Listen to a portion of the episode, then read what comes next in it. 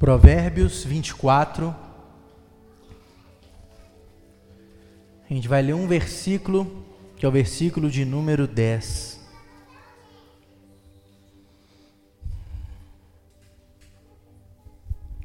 Provérbios, capítulo 24. Provérbios 24, 10. Provérbios 24, 10. Provérbios 24, 10 diz o seguinte: Se você vacila no dia da dificuldade, como será limitada a sua força? Se você vacila no dia da dificuldade, como será limitada a sua força? Só esse texto eu peço para você curvar sua cabeça. Nós vamos fazer mais uma oração aqui nessa noite. Senhor, fala conosco, ministra aos nossos corações, dai-nos entendimento, luz do teu Santo Espírito para compreender a tua palavra nessa hora, Senhor. Tira de nós qualquer barreira, tira do nosso coração qualquer impedimento à compreensão da tua palavra, que nós possamos receber algo de ti nessa noite nós possamos ouvir a tua palavra, que ela venha sobre nós, que ela seja, meu Deus, voz do Senhor aos nossos corações. Ministra sobre nós, é o que nós oramos, no nome de Jesus. Amém. Assente-se aí, no seu lugar. O livro de Provérbios é um livro de sabedoria prática. Quando a gente fala de sabedoria prática, nós estamos falando que o que está registrado em Provérbios os versículos, os textos que estão registrados em Provérbios, são textos que nascem da observação do sábio sobre as coisas que acontecem na vida. Deus deu uma sabedoria ao escritor, aos escritores de Provérbios, para que através das circunstâncias, através dos problemas e dos bons momentos da vida, deles eles tirassem informações eles pudessem avaliar as situações da vida e, a partir da avaliação das circunstâncias da vida, eles criassem pequenos, criassem pequenos textos que servissem de conteúdo para a vida. Que uma das maiores experiências da vida é aprender com a vida. Tem muita gente que vive e não aprende. Tem muita gente que vive, passa diversas situações da vida e não aprende nada com ela. O sábio bíblico não é quem tem muito conteúdo, o sábio bíblico não é quem tem uma penca de diplomas pendurado na parede. O sábio bíblico é quem observa a vida e aprende com ela. E o sábio de Provérbios, nas suas diversas observações da vida, e se você ler o texto aqui, se você ler o capítulo 24, esse versículo parece que está solto. Ele está falando de assuntos, cita esse versículo e continua falando de assuntos que não tem nada a ver. É um versículo meio solto no texto, né?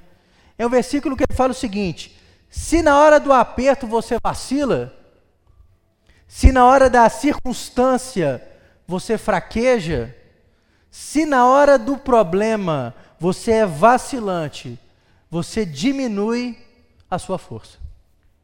Outras versões falam, né? Se você fraqueja na hora da angústia, a sua força é fraca, é pequena, é mínima. Observando a vida, o escritor de Provérbios fala assim: existem alguns momentos da vida que são críticos. Existem momentos da vida que são fundamentais, são decisivos. Nesse momento você não pode fraquejar, não. Nesse momento você não pode fracassar. Porque se você fracassa nos momentos críticos da vida, a tendência é você sair deles mais fraco sair menor. O escritor de Provérbios sabia disso, porque se existe uma realidade que é observada na vida de todo mundo, é que todo mundo fraqueja. Todo ser humano fraqueja. Todo ser humano fraqueja. O fracasso, gente, ele faz parte da vida humana. A gente não gosta dele, a gente não trabalha para ele, mas muitas vezes a gente o alcança fraquejar faz parte da vida. Por isso que o escritor de Provérbios fala assim: na hora decisiva não fraqueja. Porque se você não fracassar na hora decisiva, em outras horas você vai fraquejar. Esse momento de dificuldade, esse momento de fraqueza, ele faz parte da vida humana e não tem como fugir dele. Todo ser humano. Às vezes os seres humanos mais bem preparados, né? quem é um pouquinho mais antigo, né, se lembra daquele fatídico dia de 1998, onde quase 90% dos televisores do Brasil estavam ligados na Globo para assistir a final da Copa do Mundo Brasil e França. E quando sai a escalação lá, sai que o Ronaldinho não ia jogar. E todo mundo desesperado porque apareceu o Edmundo no lugar dele lá. Porque até hoje não se sabe bem. No dia do jogo, ele fraquejou. Ele teve um problema de ordem psicológica, quase uma convulsão. Passou mal. E não foi ninguém, e o time não foi ninguém. E nós fomos atropelados pela França por 3 a 0. Um sujeito que o ápice da carreira dele até aquele momento era aquele dia. Sujeito dos primeiros atletas de futebol com um marketing bem preparado, sujeito carismático, fisicamente no ápice, fraquejou. Fraquejou. E naquele instante, infelizmente, foi toda a seleção com ele. Pela graça de Deus, ele passou por momentos piores do que aquele, né? Porque não muito tempo depois ele teve uma lesão de joelho e chegou a ponto de médico querer amputar a perna dele. Se você nunca assistiu o documentário a respeito, quando ele teve aquela lesão lá na Inter de Milão que o cartilagem saiu do lugar, eles queriam amputar a perna dele. Passou-se quatro anos, estava ele em 2002 desacreditado, carregando nosso time nas costas. E passou pela mesma circunstância. Só que daquela vez ele não fraquejou, não. Fez dois gols e nós ganhamos o jogo. E ganhamos a Copa.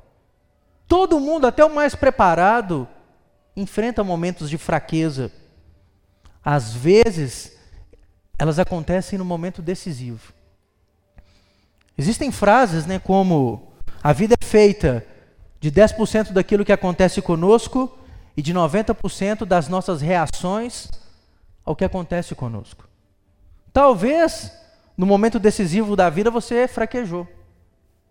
Só que nós sabemos que pela graça de Deus, Deus nos dá novas oportunidades, como o Ronaldo teve, como o nosso país teve no futebol, como nós temos. Nós precisamos de aprender a lidar e lidar com o fracasso, muitas vezes é avaliar o que nos faz fraquejar. Nós fraquejamos, nós enfrentamos momentos de fracasso, mas nós precisamos de avaliar o que, que nos faz fracassar. O que, que nos faz nos momentos decisivos fraquejar?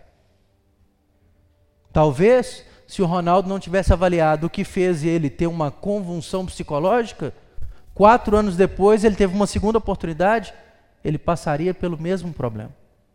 Nós vemos um aí, né? O Neymar não avalia a vida. Toda hora decisiva, ele fraqueja toda hora importante, ou ele se contunde, ou ele é expulso, ou ele arruma uma confusão. Fraqueja. Nos momentos decisivos da vida, e olha que já não é mais um menino, né, gente? 27 anos nas costas. E nos momentos de confronto, os momentos decisivos, em boa parte deles, ele não está preparado. E olha que com aquele grupo de gente em volta dele, né? com aquele staff que vive às custas dele, ele já poderia ter muito bem estar preparado pelos fracassos anteriores. E continua fracassando. E se Deus não tiver muita graça e misericórdia, vai ser mais um que vai passar toda a sua carreira com aquela expectativa frustrada, que poderia ser e não foi. Por quê? Porque não avalia os fracassos. Não observa Quais são os problemas que acontecem com ele que precisam ser bem trabalhados? Porque, pela graça de Deus, sempre uma nova oportunidade aparece. Nessa noite, eu quero que a gente avalie, e eu vou usar aqui um conteúdo de um, de um livro, de um bom escritor cristão, na área de liderança, de relações interpessoais, chamado John Maxwell, e ele pontua algumas coisas que fazem as pessoas fracassarem. O que, que nos leva ao fracasso? O que, que nos leva a fraquejar na hora decisiva? E eu quero que a gente medite, porque são princípios bíblicos importantes. A partir da palavra de Deus, ele pontua. O que, que nos leva a fracassar? Primeiro, nós fracassamos muitas vezes pela nossa incapacidade de lidar com pessoas. O que nos faz fracassar muitas vezes é porque na hora decisiva nós temos dificuldade nas nossas relações interpessoais. Estava lendo essa semana um artigo, um artigo dos grandes pensadores da nossa geração, né, que infelizmente faleceu, né, Sigmund Bauman, que ele fala que nós vivemos numa geração totalmente individualista. Nós vivemos numa sociedade totalmente individualista, onde cada vez mais as pessoas têm relações virtuais e nada reais. Numa sociedade assim, as pessoas têm dificuldade do relacionamento tete a tete. Tem dificuldade do relacionamento pessoal. As pessoas têm muito mais facilidade de falarem com uma tela do que com alguém de carne e osso. E eu te falo, boa parte dos nossos problemas não são resolvidos de frente a uma tela, são resolvidos no chão da vida. E aí a gente fracassa. E aí nós fracassamos nas nossas relações interpessoais. Muitas vezes, na hora do conflito, nós fraquejamos por quê? Porque o nosso individualismo não nos permite conversar com alguém, pedir uma opinião, uma ajuda, um segundo conselho. E muitas vezes não é só pedir, não, é dar ouvidos.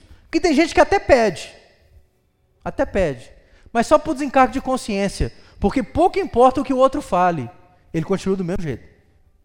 Até pede. Até pede. Pede conselho. Mas não adianta nada. A Bíblia fala que na multidão de conselhos há sabedoria. Mas a multidão de conselhos só, só tem sabedoria se ela é ouvida. E nós, infelizmente, vemos muita gente fracassar por incapacidade de lidar com outras pessoas. Não sei se vocês viram, eu estava vendo essa semana um vídeo sobre um sujeito, ele era chefe de um setor de recursos humanos. Aí eu não sei o que, que deu na cabeça do sujeito, que o que, que ele fez? Ele pegou lá os currículos que a empresa dele estava recebendo e começou a fazer chacota das pessoas. Fazia vídeos. Olha esse bando de pobre precisando de um emprego. E pôr na cara, gente. Olha aqui, eu vou sortear um emprego para um pobre. E julgava assim os currículos para cima. E pisava nos currículos. A tal ponto dele pegar o currículo de uma pessoa e falar assim: tá vendo, Fulana? Eu odeio ela. E ela mandou currículo para minha empresa. Coitada, vai passar fome. Irmãos, internet. Internet. O cara fez uma live fazendo isso. O que, que aconteceu com ele? Rua. Justa causa. Agora ia precisar de mandar currículo. Aí o último vídeo que ele postou foi ele triste, abatido, pedindo desculpa, falando que estava surtado. Gente, quem trabalha num setor de recursos humanos, trabalha com o quê? Recursos humanos. Gente, qual era a última coisa que aquele sujeito estava preparado para lidar com gente? Ele achava que lidava com currículo, com um pedaço de papel. Aí imagina, você, você vai contratar alguém para um recurso humano da sua empresa. Aí essa pessoa aparece lá. No mundo hoje, né? Um bom funcionário da área de recurso humano pesquisa tudo, inclusive as redes sociais. Dificilmente ele arruma um emprego na área que ele está preparado, pelo menos com diploma para ela. Por quê? É alguém que trabalha numa área que ele é incapaz, incapaz de lidar com pessoas. E o pior, é arrumou um problemão para ele. Pode arrumar outra coisa para fazer na vida, né? Muitas vezes nós fracassamos pela nossa dificuldade de lidar com as pessoas à nossa volta. Fechamos em nós mesmos, nada de conversa, fazemos pouco caso do outro. Fazemos pouco caso do outro. Quantas vezes a nossa lida com o outro é uma lida de superioridade, né? A gente já lida com o outro de cima para baixo. A nossa incapacidade de lidar com pessoas nos faz fracassar. Pense em Judas Iscariotes, que estava do lado de Jesus, Jesus alertando ele que ele iria traí-lo e ele fez pouco caso. Pense em Pedro, que Jesus avisando ele que naquele dia Pedro iria negá-lo, e ele ao lado do mestre foi incapaz de dar ouvido ao mestre. Então, às vezes nós fracassamos pela nossa incapacidade de lidar com pessoas. Segundo, segunda coisa que nos faz fracassar, estar no lugar errado. Estar no lugar errado. Eu coloquei essa imagem aí né, de uma vaca pulando junto com um golfinho, né? Aí eu estava vendo dois vídeos essa semana. Dois vídeos essa semana. Até mostrei a Raquel um vídeo de uns canoístas que estavam na Baía da Guanabara, no Rio de Janeiro. Os caras estavam lá no mar, aí viram um, um movimento estranho no mar e pararam. Na hora que o rapaz ligou a câmera, uma baleia pulou no alto mar. Uma baleia jubarte, aquela enorme. Assim na frente dele, pulou. Aí o cara conseguiu em alto mar filmar na frente dele o sal de uma baleia jubarte. Era alguém que estava no lugar certo na hora certa. No mesmo dia, tinha um outro jeito, canoando. Aí a baleia pulou. Só que a baleia pulou passando por cima dele. Bateu na canoa dele, jogou ele longe, quebrou o negócio. Sorte que ele estava de colete, senão tinha morrido. Ele estava no lugar errado. Impressionante, no mesmo dia, dois canoístas, um filmou o espetáculo da baleia, o outro quase foi morto por ela. Possivelmente pelo mesmo animal. A diferença do sucesso e o fracasso muitas vezes passa pelo lugar aonde estamos. A Bíblia fala que Deus deu uma ordem para Jonas.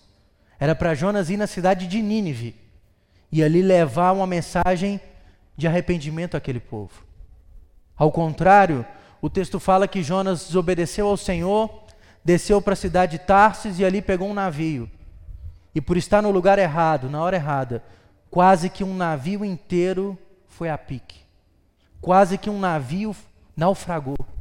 Quase que dezenas de pessoas morreram porque tinha alguém no lugar errado. Estar no lugar errado é um problema. E muitas vezes nós fracassamos por quê? Sem direção de Deus, sem entender a vontade de Deus, sem entender o projeto de Deus, nós nos colocamos em lugares errados. Quando o negócio aperta para Jonas, e o povo já começa a julgar tudo que estava no barco longe e tal, daqui a pouco aparece Jonas. Capítulo 1, versículo 12. Ele vira e fala assim: Olha, não façam mais nada. É por minha causa que isso tudo está acontecendo. E ele pula no mar e a tempestade acaba na hora. Está no lugar errado. E estar no lugar errado é complicado, né? Porque não é só a gente que sofre, a gente carrega pessoas juntos. Quantos filhos, por estarem no lugar errado da vida, trazem todo o sofrimento, não só para eles, mas para a família? Mas para a família. E a gente, cada vez mais nós vemos como uma atitude errada de um gera grande sofrimento para a família. Semana que se passou, nós vimos notícia, né?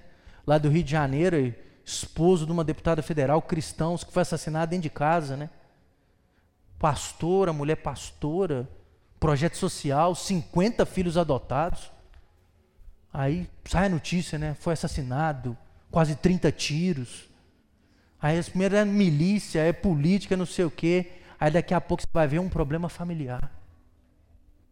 Os filhos descobrem a traição do pai, os filhos se revoltam, um filho contrata o outro irmão para matar o pai. Aí uma tragédia familiar, numa família que era para ser cristã. Um tanto de gente estava no lugar errado. Um tanto de gente estava no lugar errado. E aquilo que inicialmente poderia ser uma história bonita, se torna mais uma história terrível, de gente que tinha que estar numa posição na vida, mas que assumiu o lugar errado da história. Nós fracassamos por nos colocarmos muitas vezes no lugar errado. Terceiro, há fracasso quando falta na nossa vida sonho ou objetivo. Não é jargão cristão. Deus tem propósito para a vida dos seus filhos. Deus tem. Deus não nos criou por acaso, gente. E quando a gente fala isso, isso tem que colocar uma carga na nossa vida. Se Deus não, não, não me criou por acaso, o que, que eu estou fazendo? O que, que eu estou vivendo?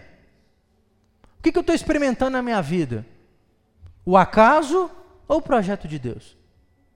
O que eu estou vivendo na minha vida é o objetivo de Deus para mim ou é o acaso?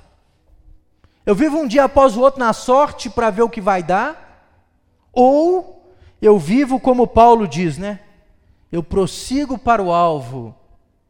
Eu prossigo para aquilo que Cristo conquistou por mim. Sucesso da vida, ele não é medido pelos bens que você adquire. Ele é medido simplesmente pela sua carreira profissional. Sucesso na vida, ele é medido se a sua vida é vivida de acordo com a vontade e o propósito de Deus. Do contrário, qualquer sucesso humano é passageiro. E o que nós vemos de pessoas que vivem uma vida sem objetivo, sem sonho, sem projeto, sem propósito. Vamos ver o que vai dar. Vamos ver o que vai dar. Tem gente que vive como Israel vivia pouco antes do cativeiro babilônico. Se você abrir a sua Bíblia, no livro de Isaías, você vê o profeta trazendo uma exortação a Israel sobre arrependimento. E sabe qual é a resposta do povo? A Bíblia fala o seguinte: que o povo de Deus respondeu assim ao Senhor. O Senhor falou que eles seriam destruídos. Aí o povo fala assim: olha, comamos e bebamos, porque amanhã morreremos. Qual é o objetivo de vida de alguém? Comamos e bebamos, porque amanhã morreremos. Sabe qual é o objetivo de vida? É o hoje. É o agora. Amanhã Problema da manhã. Quantas vezes você vê isso, né? Não tem que viver o agora. É importante viver o agora. Sim, sim. O ontem não dá para viver, mas o amanhã dá para projetar e planejar.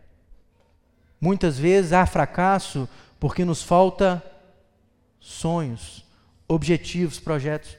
Eu vi uma frase essa semana que diz o seguinte: Em nosso mundo, as pessoas não sabem o que querem, Ouça. Em nosso mundo, as pessoas não sabem o que querem, mas estão dispostas a tudo para consegui-lo. As pessoas não sabem o que querem, mas fazem o que for preciso para conseguir. Conseguir o quê? Que elas não sabem. Falta-nos foco, objetivo. Por que você faz o que você faz? Para que você faz o que você faz? Irmãos, tem gente que se você perguntar para que, que ele ora, ele não dá conta de explicar. Para que, que vem na igreja? Para que, que trabalha? Para que, que estuda? Para que, que descansa? Para que, que faz o que tem que fazer? Pessoa, lê, lê, tem gente que gosta de ler. Se você perguntar para quê, não dá conta. Para obter conhecimento. Aí você olha determinadas coisas que ela lê e fala, não, disso aqui você não tinha conhecimento, não. Mas lê, lê, lê. Sem foco sem objetivo, sem sonho, sem projeto. Muitas vezes nós fracassamos porque nos falta sonhos e objetivos. E se nos falta sonhos e objetivos, também nos falta, quarto, foco. Foco é prioridade em aquilo que vem nos primeiros lugares. E eu gosto muito de falar.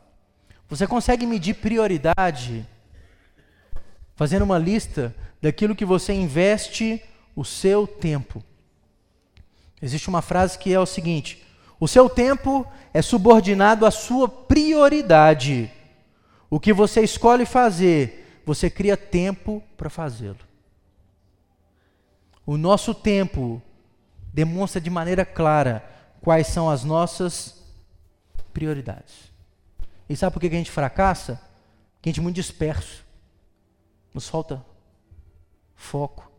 Às vezes nós queremos abraçar o mundo, fazer tudo ao mesmo tempo, e não fazemos nada direito.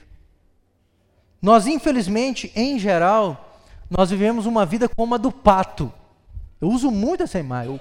O, o pato é o animal que anda, nada e voa. Anda mal, nada mal e voa mal. Faz tudo. Faz tudo. Você vê que negócio andando desengonçado, nadando, jogando água para todo lado, voa, não sai dois palmos do chão. Faz tudo. Nada bem feito. Nada bem feito. Faz, faz. Tem muita gente que vive a vida assim. Quer fazer tudo. Mas é na hora que você começa a olhar, faz tudo bem feito. Por quê? Foco. Prioridade. Não quer dizer que você tem que fazer uma única coisa na vida, não. Não, mas o que pegar para fazer, se for debaixo do propósito de Deus, excelência. O melhor. O melhor que você pode fazer. O melhor que você pode entregar. E há um perigo, porque quando a gente fala no melhor, a gente tenta comparar o melhor com o do outro. E do outro é assim. Você sempre vai achar alguém que faz pior do que você. E se ele for a sua comparação, tudo que você fizer tá bom, não é assim? Você olha para alguém pior. Aí qualquer coisa que você fizer tá melhor. Aí você nunca melhora. Mas também tem sempre alguém muito melhor do que você. E se você só ficar olhando para ele, você desiste. Sabe por quê? Porque nada que você fizer vai estar tá minimamente bom. E é um perigo nós entrarmos numa neura que nada é bom. Sempre pode melhorar. Mas sempre a gente produz alguma coisa bacana. A gente tem que nos livrar dos extremos. Mas livra dos extremos quem tem foco. Quem sabe aonde quer e pode chegar. Muitas vezes o fracasso passa pela nossa dificuldade de encontrar as nossas prioridades. Aquilo que é importante hoje, aquilo que é importante amanhã, aquilo que é importante daqui a um ano, a gente não consegue. Aí é a pessoa que nunca consegue produzir a contento, é aquele que está sempre atrasado. Você conhece alguém assim? Eu conheço. Sempre atrasado. E olha a pessoa sempre atrasada. O sempre atrasado é aquele que prioriza o que é menos importante. Sempre assim. Aquela pessoa que está sempre atrasada, ela perde o tempo importante por algo menos importante. Exemplos: trânsito. O trânsito ele é importante. É por aí que você chega a algum lugar. Mas o seu compromisso é mais importante. Aí muitas vezes você não prevê o tempo que você pode perder no trânsito, e às vezes perde um tempo além no trânsito, que você poderia ter investido um pouquinho antes, saindo mais cedo, para não perder o mais importante, que é o seu compromisso. Eu dou uma aula, às vezes, em Santa Bárbara, 120 quilômetros daqui só. Dia de semana, na quarta-feira, 19h15, começa a aula lá. 19h15. Para mim andar 120 quilômetros e conseguir chegar lá sem muito atraso, eu tenho que sair daqui três e meia da tarde. Três e meia da tarde. 120 quilômetros. Quer dizer que para mim conseguir cumprir aquele compromisso lá às 19, eu tenho que pegar o tempo aqui e remir de coisas menos importantes. Fazer o que eu tenho que fazer mais cedo, almoçar mais cedo, preparar tudo mais cedo, porque três e pouco eu tenho que estar pronto. Porque se atrasar, já era. Às vezes no horário, já cheguei lá 8 horas da noite. Por imprevisto. E já cria rota alternativa, né? Se agarrar aqui, você dá a volta aqui e tal. Por quê? O que, é o compromisso importante? É estar lá. Aí você vai. Ah, não, vou ver televisão um pouquinho. Ah, não, vou dormir um pouquinho. Ah, não, não sei o quê. Já era o compromisso. Nos falta foco, ó. O que, que é importante? E a falta de foco nos faz fracassar. Quinto, nós fracassamos muitas vezes por falta de compromisso. Tem dois significados para a palavra compromisso que são ótimas no dicionário. Compromisso significa dedicação e envolvimento. Você determina seu alvo, sua prioridade. Você se dedica e se envolve. Tem gente que fala assim: não, minha prioridade é isso. Você se dedica? Você está envolvido com aquilo? Não, minha prioridade é as coisas de Deus.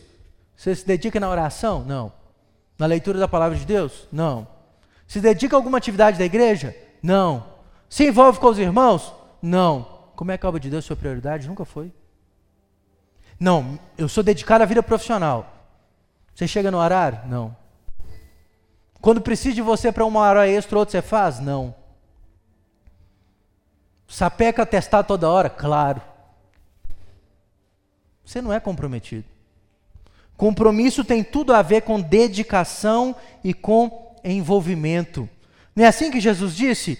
Onde estiver o seu tesouro, onde estiver aquilo que é valioso, ali estará o seu coração. Ali você vai dedicar, ali você vai se envolver.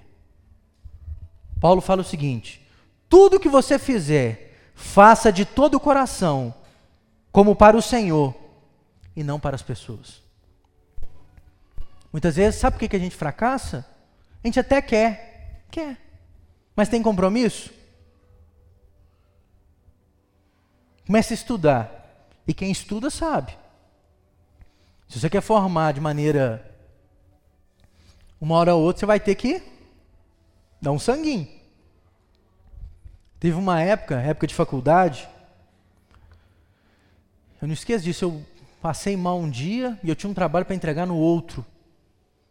Eu sei que eu passei de 10 horas da noite a 1 hora da manhã, de 10 da noite a 1 da manhã. Eu li um livro de 250 páginas e fiz um resumo sobre ele. Em três horas. E não era livro com gravura, com mapa, letrinha miudinha.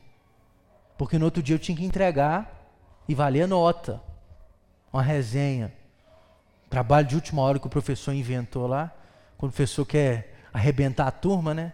Aí manda ler um livro de 250 páginas e fazer um resumo. Podia chegar lá, não, eu passei mal, não sei o quê. E dá nota ruim do mesmo jeito. E eu sempre fui chato. Tanto é que terminei a faculdade, minha nota média foi 94,5 em 100. Juntando as notas tudo, somando, dividindo lá. Chato. Era meu compromisso, eu não era dedicado com aquilo. Eu não tinha envolvimento com aquilo. Se vira. Muitas vezes a gente tem um compromisso da desculpa. Bom para dar uma desculpa para não fazer o que precisava de ser feito. Porque muitas vezes nos falta envolvimento e dedicação.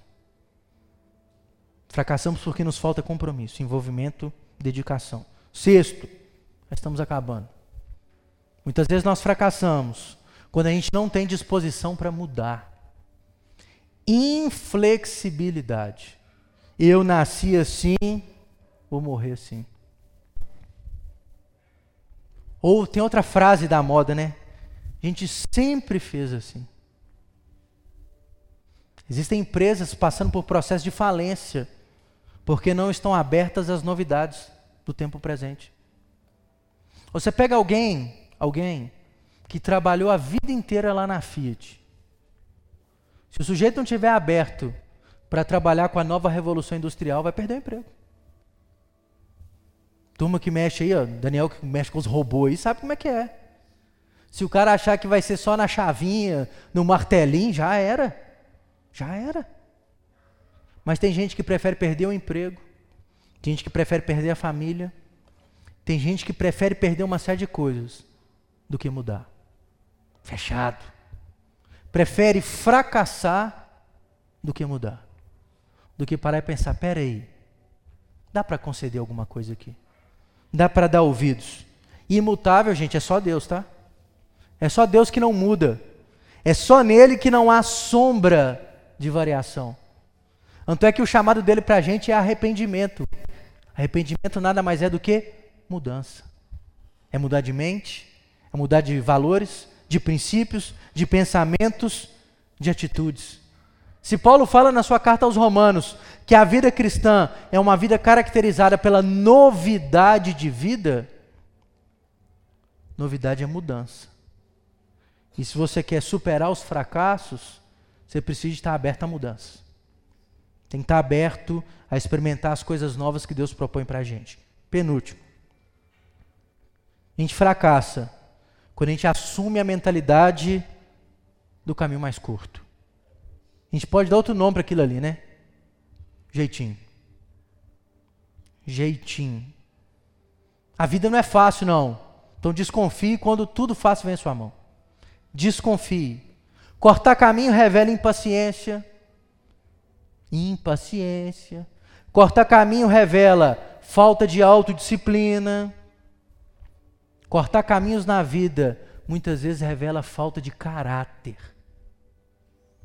Caráter. O jeitinho mais fácil, o jeitinho mais simples. Ontem eu tive uma experiência bacana sobre isso. Eu tenho pavor de médico. E a semana eu tive que ir duas vezes, tive que tirar sangue, tem pavor. Pavor, eu tenho nervo de injeção. Aí é óbvio, eu tive que ir no SUS, então tive um teste de paciência. Né? Fui inaugurar aquela bendita UPA, passei mal no dia que aquele trem inaugurou. Ninguém sabia nada ali. O povo tudo perdido, igual barata tonta. O pessoal não dava conta de fazer as coisas. E nós ficamos lá de sete e pouca da manhã até três horas da tarde. Para médico olhar na minha cara, você está com dengue, pode ir embora, toma de pirona. Nem soro deu. Só para isso. Aí fui lá ontem, já calejado com a primeira experiência, falei assim, vou fazer um exame de sangue antes. Porque o exame de sangue lá demorou quatro horas, só o exame de sangue. Aí já fui com o exame de sangue pronto. Cheguei lá duas e quarenta, a médica foi me olhar oito horas da noite. Oito horas da noite. Isso aí porque é a UPA modelo da cidade. Imagina a que não é, né? É. Oito horas da noite. E vi gente brigando, xingando, fazendo barraco. Eu vi uma lá que gritou, gritou, gritou, eu fui atendido, e ah não. Falei, que adiantou? Nada, só desgastou a garganta. Que tenta o caminho mais fácil, paga ridículo, aquele negócio todo. Aquilo lá está revelando o quê? O caráter. De que adianta gritar, xingar? Você vai lá, não resolve. Pelo contrário, você revela o que está aqui, né? Fiquei lá arrebentado. Aí o médico olhou para mim, mandou tomar um soro, um litro de soro na veia, embora para casa. Tá bom, tinha que fazer. Mas muitas vezes Deus permite que determinadas situações aconteçam para mostrar até que ponto, pelo aquilo que você quer, você abre mão de tudo, até do seu caráter. Cuidado. O caminho mais curto nos leva para o fracasso. E por último, muitas vezes nós fracassamos porque nós confiamos somente no nosso talento. Autoconfiança é boa, demais se transforma em soberba. A autoconfiança é boa, é importante. É importante a gente ter uma força interior. Em excesso, transforma em soberba. A soberba, ela nos faz superestimar o que somos e subestimar as outras coisas. Tem gente que, por uma autoconfiança exagerada, ele se acha melhor do que todos. Ele acha que qualquer coisa ele mata no peito e resolve. Para ele tudo dá jeito. E normalmente são esses que fracassam. Fracassam nos relacionamentos, na vida profissional, na vida sentimental, fracassam todas as áreas da vida, inclusive no seu relacionamento com Deus. Paulo fala tanto na carta aos Romanos quanto na carta aos Gálatas. Não pense de si mesmo além do que convém. Não é baixa autoestima, mas também não é soberba. E muitas vezes nós fracassamos, porque a gente confia só na gente. Quando a gente lê aquele texto lá, né? Maldito o homem que confia no homem. Aquele texto não está falando maldito alguém que confia no outro, não. Texto é assim: Maldito o homem que confia no homem e que põe no seu braço a sua força. Maldito alguém que confia em si mesmo. Que acha que ele é o Senhor de todas as coisas. É interessante um texto 1 Samuel capítulo 18, quando o texto vai falar de Davi, o texto fala assim: E Davi era bem sucedido em tudo o que fazia, porque Deus estava com ele. O dia que Davi esqueceu do Senhor, fracassou. E você vê isso na história de Israel. A gente tem que confiar na gente, mas não só em nós. Porque se o Senhor não for conosco, nada dá certo. E muitas vezes, por esquecermos do Senhor e acharmos que somos capazes, que somos preparados, que tudo do nosso jeito vai dar certo, dá errado. O escritor de Provérbios fala: se nós vacilamos na hora da dificuldade, nós demonstramos a nossa fraqueza. E muitas vezes nós fracassamos. Mas nós precisamos de avaliar por que, que a gente fracassa. Talvez é a nossa dificuldade de relacionamentos humanos. Talvez fracassamos por estarmos no lugar errado. Às vezes o fracasso vem por falta de objetivo, de foco, de compromisso. Muitas vezes fracassamos porque não mudamos. Fracassamos porque sempre damos um jeitinho. Fracassamos porque, por soberba, confiamos apenas em nós. Deus é poderoso para reverter o nosso fracasso. Deus é poderoso para nos dar vitória nas dificuldades da vida. Mas se fracassamos em algo, precisamos avaliar. O fracasso tem que ser um momento de reflexão, porque senão vai fracassar de novo. Mas se avaliarmos o fracasso, teremos sucesso na história da nossa vida. Fique de pé no seu lugar que nós vamos orar. Cubra sua cabeça. O fracasso é um capítulo pelo qual todos nós passamos. Uma, algumas vezes na vida. Nós vamos aprender a avaliar o fracasso. Por que fracassamos? Problema de relacionamento? Incapacidade de lidar com as pessoas? Por que fracassamos? Estava no lugar errado? Fracassamos porque não temos objetivos, sonhos, foco, compromisso? Fracassamos porque a gente não aprende, não muda Fracassamos porque queremos dar um jeitinho em tudo? Fracassamos por soberba, por confiarmos somente em nós mesmos? É para avaliar. Se nós avaliamos os momentos de fracasso, a tendência é no passo seguinte é alcançar o sucesso. Se não avaliamos os momentos de fracasso, a tendência é fracassar de novo. E o fracasso cada vez pior. Se o fracasso faz parte da vida, nós vamos usar ele como uma escola de aprendizagem para nos tornar pessoas melhores.